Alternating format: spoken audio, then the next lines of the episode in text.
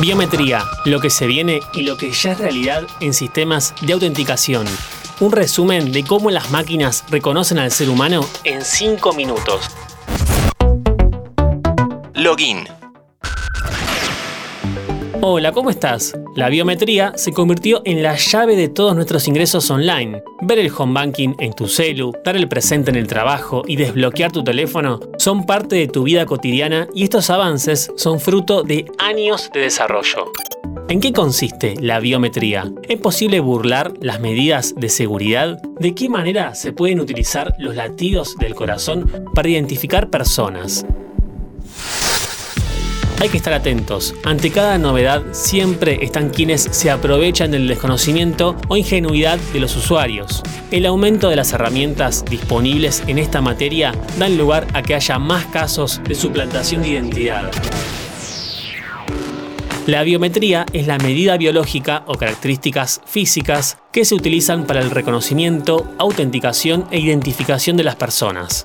Estos patrones tienen que ser únicos y medibles, tales como las huellas dactilares, el reconocimiento facial y de voz. Nosotros ya estuvimos hablando específicamente cómo funciona la identificación forense por voz. Ese podcast lo podés encontrar con ese mismo título.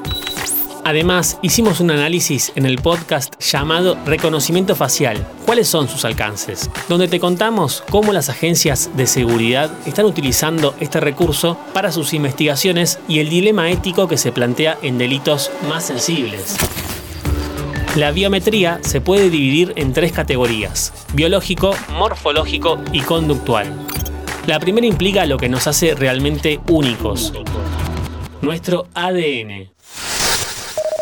La barrera es la toma de muestras. Elaborar un patrón genético hay que realizarlo en laboratorio y por ahora no hay sistema de reconocimiento cotidiano que valide esta info en segundos. En segundo lugar, la categoría morfológica incluye los métodos que más conocemos, el reconocimiento de huellas digitales, rostros, voz y patrones oculares. En el primero, las cicatrices, dedos mojados o enfermedades de la piel dificultan la verificación, por otra parte, prácticamente todos y todas subimos alguna selfie en algún momento. Esa imagen queda en línea y si está en alta resolución puede ser un problema. En 2014, un grupo de hackers de Chaos Computer Club demostró que gracias a una foto de la ministra de Defensa alemana pudieron replicar su huella digital. Con un software clonaron la huella y luego con una impresión en una lámina de silicona se logró la réplica. De esta manera podrías burlar la seguridad del Touch ID de Apple. Con respecto al reconocimiento de patrones oculares, la ventaja de esta técnica es que no se altera con el paso del tiempo, el enrojecimiento de los ojos o el consumo de alcohol. También funciona con lentes de contacto. Sin embargo, se necesitan herramientas más costosas para identificar el patrón del iris.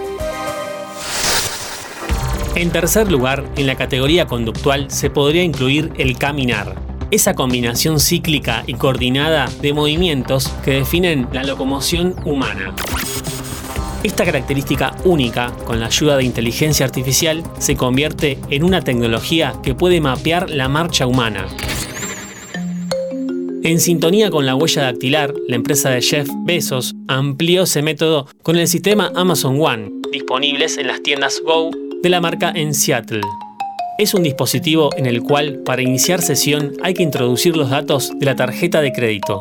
Luego pasas la mano por encima del equipo para vincular la palma con esa tarjeta de crédito, tomás lo que necesitas del local y te vas, sin pasar por caja, porque automáticamente al salir se te carga el gasto en tu cuenta. Por último, un estudio de la Universidad Carlos III de Madrid desarrolló un sistema capaz de identificar a las personas por el latido del corazón.